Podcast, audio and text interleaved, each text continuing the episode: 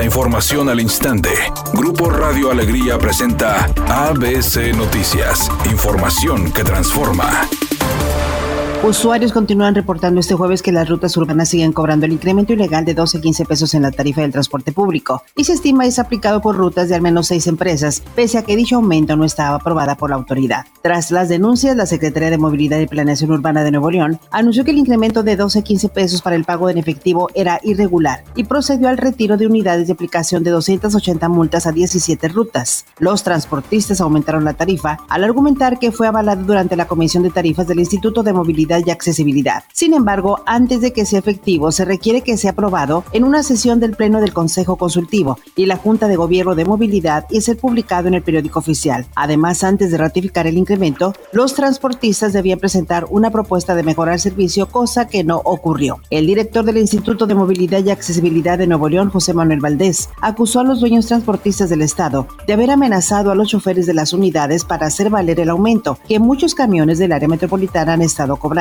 reprochando su actuación, ya que aseguró que la orden del alza en el costo por pasaje no tiene respaldo alguno. Por otra parte, invitó a los choferes a que acudan a las oficinas de movilidad para denunciar la práctica y les hizo saber que tendrán el respaldo del instituto, ya que no deberían de ser intimidados por sus superiores y tampoco ser reprendidos económicamente. El presidente López Obrador informó que este mismo año quedará resuelto el caso Ayotzinapa. Dijo que van muy avanzadas las investigaciones para saber toda la verdad y quiénes estuvieron involucrados en la desaparición de 43 estudiantes normalistas de Ayotzinapa. Hay que certificar esas pruebas, validarlas de acuerdo a procedimientos, pero ya tenemos mucho avance Dijo además que Tomás Herón de Lucio, el que fuera titular de la Agencia de Investigación Criminal de la PGR, estaría ya prácticamente a un paso de ser extraditado a México para que también declare en torno a la desaparición de los normalistas de Ayotzinapa.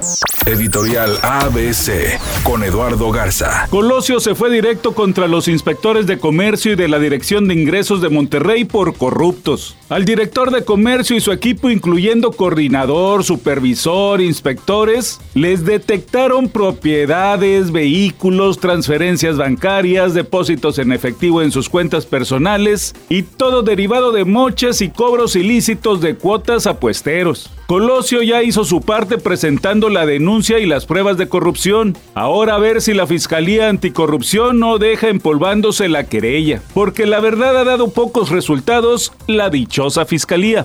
ABC Deportes informa, el día de ayer todo un éxito la práctica en conjunto que tuvieron Tigres Femenil y el equipo de los Tigres. La verdad, la gente disfrutó el momento, más de 10 mil aficionados, en donde el equipo se compromete, como dijo Guiñac y lo dijo Nahuel, a hacer el mejor esfuerzo por la institución, por su afición y tratar de pelear el campeonato. Buen ejercicio para acercar a la afición del equipo de Tigres con el equipo.